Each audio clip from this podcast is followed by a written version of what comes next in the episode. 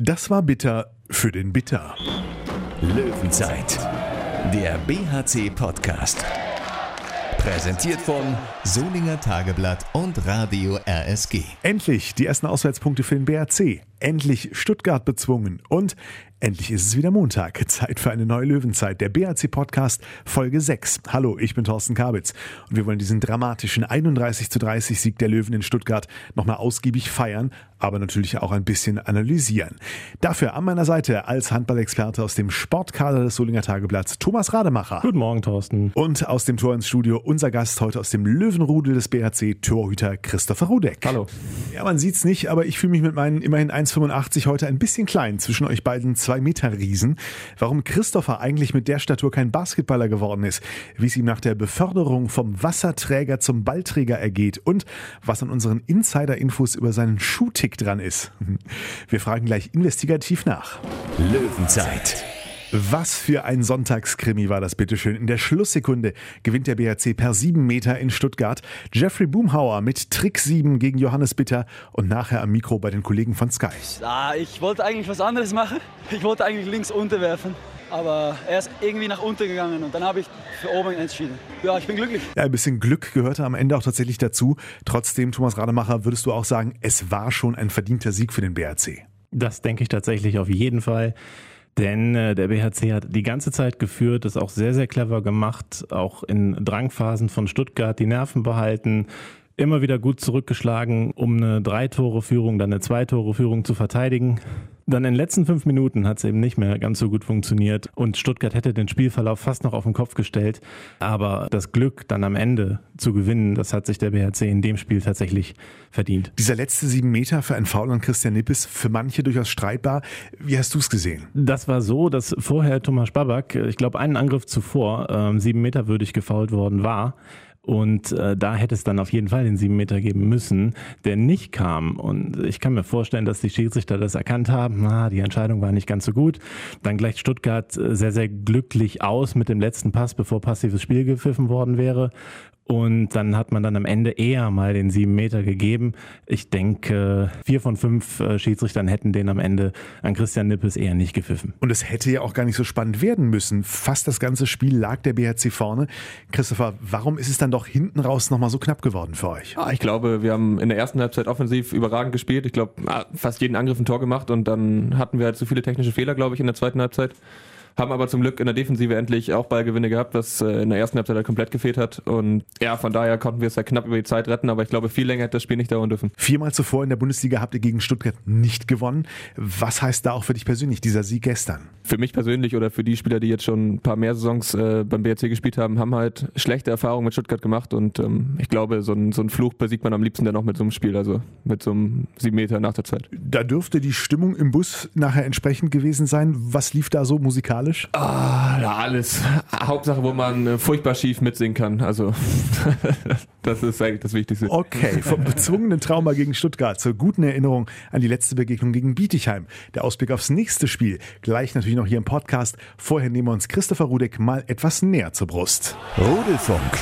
Christopher Rudek, bevor wir loslegen, frage ich erstmal, äh, wie viel Zeit hast du? Ich hörte noch, es steht eine Klausurvorbereitung an. Ja, aber ich wollte auch am Wochenende lernen, habe das nicht gemacht. Von daher, ein bisschen Zeit haben wir schon noch. Was ist es denn für eine Klausur? Äh, Kosten-Leistungsrechnung schreibe ich am Samstag. Nicht meins. Du studierst BWL. Wie viel kannst du neben dem Sport da rein investieren? Äh, zu wenig, aber ich ja, studiere BWL an der Fernuni. Kann alles von zu Hause aus machen und ähm, ja, liegt dann an mir, wie fleißig ich mich da hinsetze. Und also jetzt in der Vorbereitung im Urlaub habe ich halt wenig gemacht, weil äh, die Zeit halt einfach nicht da war. Und jetzt, wo der normale Saisonverlauf ist, fange ich wieder an, regelmäßiger was zu tun. Schon mit einem konkreten Ziel dahinter oder hast du einfach gedacht, ja, so ein Studium kann auf Dauer nicht schaden? Ja, eher die zweite Variante. Also klar, verdienen wir als Handballer nicht das Geld, dass wir uns keine Gedanken machen müssen, was wäre wenn oder was ist nach der Karriere. Und ähm, da ist so ein BWL-Studium, denke ich, in Ordnung, weil man ähm, relativ breit abgedeckt ist und dann halt schauen kann, wo man, wo man arbeitet. Aber einen konkreten Plan oder ein konkretes Ziel habe ich halt noch nicht. Nach dem Blick nach vorne schauen wir ein bisschen äh, zurück, Thomas. Du hast ein bisschen, nicht in der Kindheit, aber kurz dahinter angefangen, bei äh, Christopher Ja. Rudek zu graben. Äh, Das stimmt tatsächlich. Ähm, Du bist in Hamburg geboren, hast beim TSV Bagte Heide, ich hoffe, ich spreche das richtig aus, angefangen Handball zu spielen. Bis zur D-Jugend auch Fußball. Warum dann der Wechsel auf Handball? Ähm, meine Fertigkeit mit mit dem Ball am Fuß sind limitiert und ich hatte halt beim Handball viel mehr zu tun, sag ich mal. Und ja, so mit Rückpässen konnte ich beim Fußball nicht viel anfangen, dass man die nicht in die Hand nehmen durfte und die Abschläge mussten dann meine, meine Mitspieler für mich ausführen und äh, das hat auf Dauer schon genervt und das, das Großfeldtor war auch nicht mehr meins. Ach, du warst dort auch im Tor, nicht am Feld? Ja, hast du mich mal laufen sehen? Also wie hätte ich das äh, auf dem Feld bewerkstelligen sollen?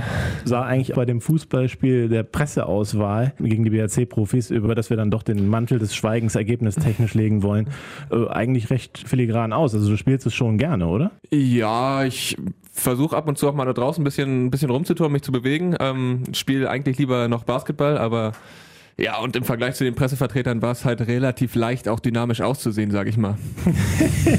Gut, zum Glück haben wir nicht mitgespielt, Tom. Basketball spielst du auch sehr, sehr gerne. Das passt ja eigentlich auch sehr gut zu deiner Körpergröße von zwei Metern. Warum hast du da nicht den Karriereweg versucht zu suchen? Ah, ich glaube, auch da ist wieder meine mangelnde Athletik äh, ausschlaggebend dafür, ähm, dass ich da vielleicht einfach nicht schnell genug und nicht hoch genug springen kann. Deswegen ist, glaube ich, die Torhüterposition im Handball schon das, wofür mein Körper gebaut wurde. Und die Richtung war ja doch auch eigentlich schon relativ früh klar. Du bist mit 14, soweit ich weiß, in Flensburg aufs Handballinternat gegangen. Ja, das ist richtig. Also ich bin mit 14 zu Hause ausgezogen bei meinen Eltern. War am Anfang auch äh, schwierig, gerade das erste Jahr bin ich fast jedes Wochenende auch wieder nach Hause gefahren, außer halt die, die Spiele waren, aber habe das auch irgendwie versucht zu kombinieren.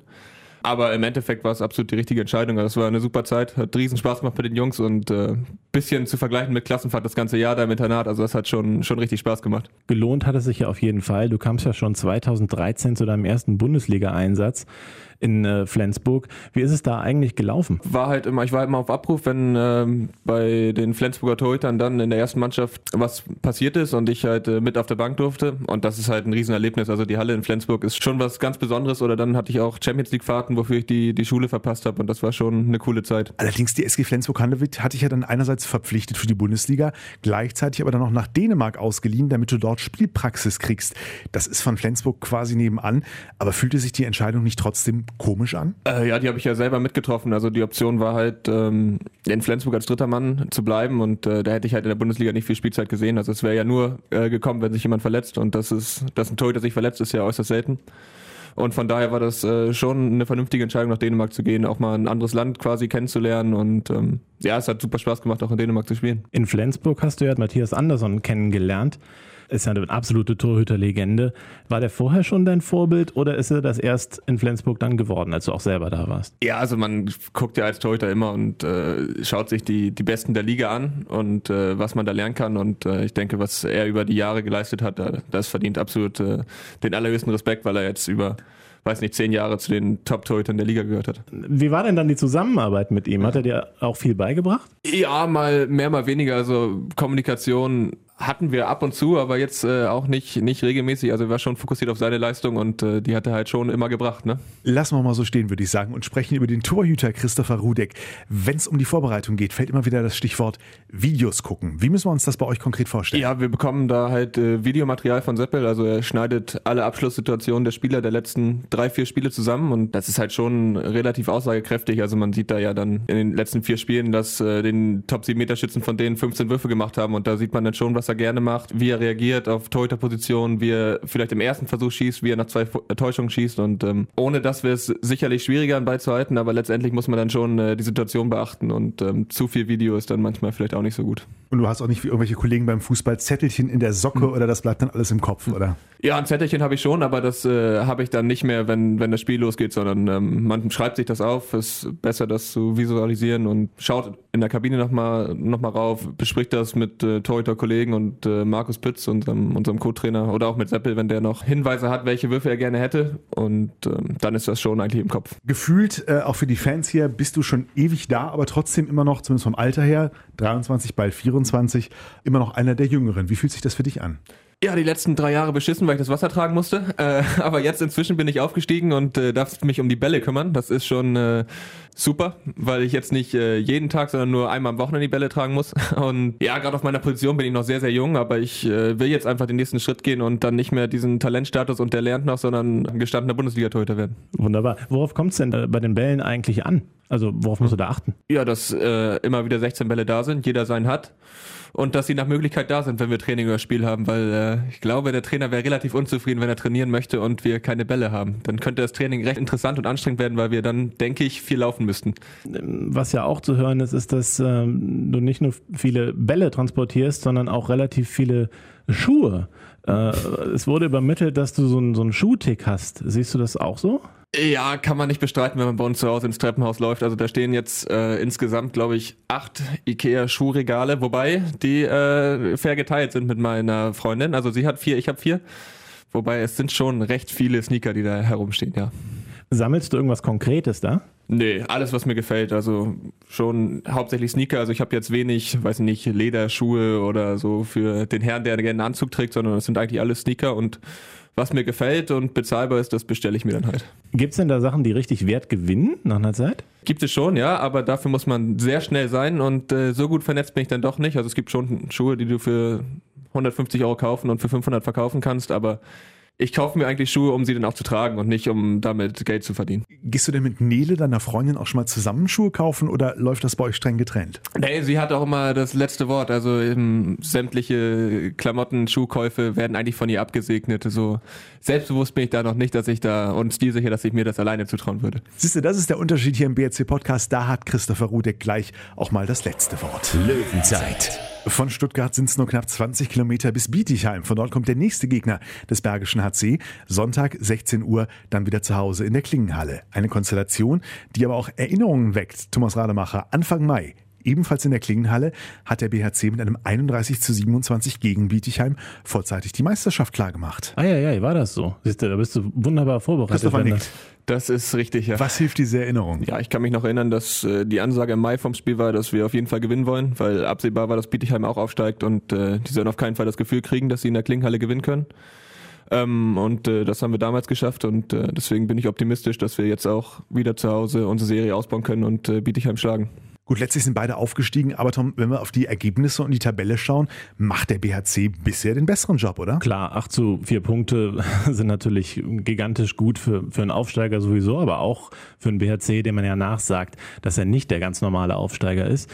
Bietigheim hat allerdings gestern auch seinen ersten Sieg äh, gefeiert, zu Hause gegen Göppingen, was ich äh, relativ überraschend fand. Also die werden auf jeden Fall mit sehr viel Selbstvertrauen in die Klingenhalle kommen. Packen wir es in konkrete Zahlen. Lasst uns tippen. Tom, was sagst du für Sonntag? Ja, ich erwarte viele BHC-Tore und nicht ganz so viele Bietigheim-Tore. Sagen wir mal das äh, seltene BHC-Ergebnis 35-26. Ganz so optimistisch, weil ich jetzt auf meinem Zettel nicht da steht ein äh, 31-28. Christopher, dein Tipp. Ah, ich glaube, es wird eine torreiche Partie, da beide Mannschaften schon übers Tempospiel kommen. Also Bietigheim ist ja letztes Jahr gerannt wie die Wahnsinnigen. Ähm, von daher glaube ich, dass wir gewinnen, hoffentlich, äh, mit 33, 28. Ist notiert. Dankeschön euch beiden. Gerne. Eine schlechte Nachricht aus dem BRC-Lager hat uns heute leider noch erreicht und die betrifft Daniel Fontaine. Der musste gestern zu Beginn der zweiten Halbzeit nach einem Sprungwurf verletzt ausgewechselt werden. Und die Diagnose heute zeigt leider eine schwere Adduktorenverletzung. Bis zum Jahresende wird er wohl ausfallen. Gute Besserung von hier. Gute Woche für euch. Wir hören uns nächsten Montag wieder im BRC Podcast. Online auf den Seiten von Radio Riski und Solinger Tageblatt und jetzt auch neu zum Abonnieren bei iTunes. Löwenzeit. Der BHC Podcast. Präsentiert von Solinger Tageblatt und Radio RSG.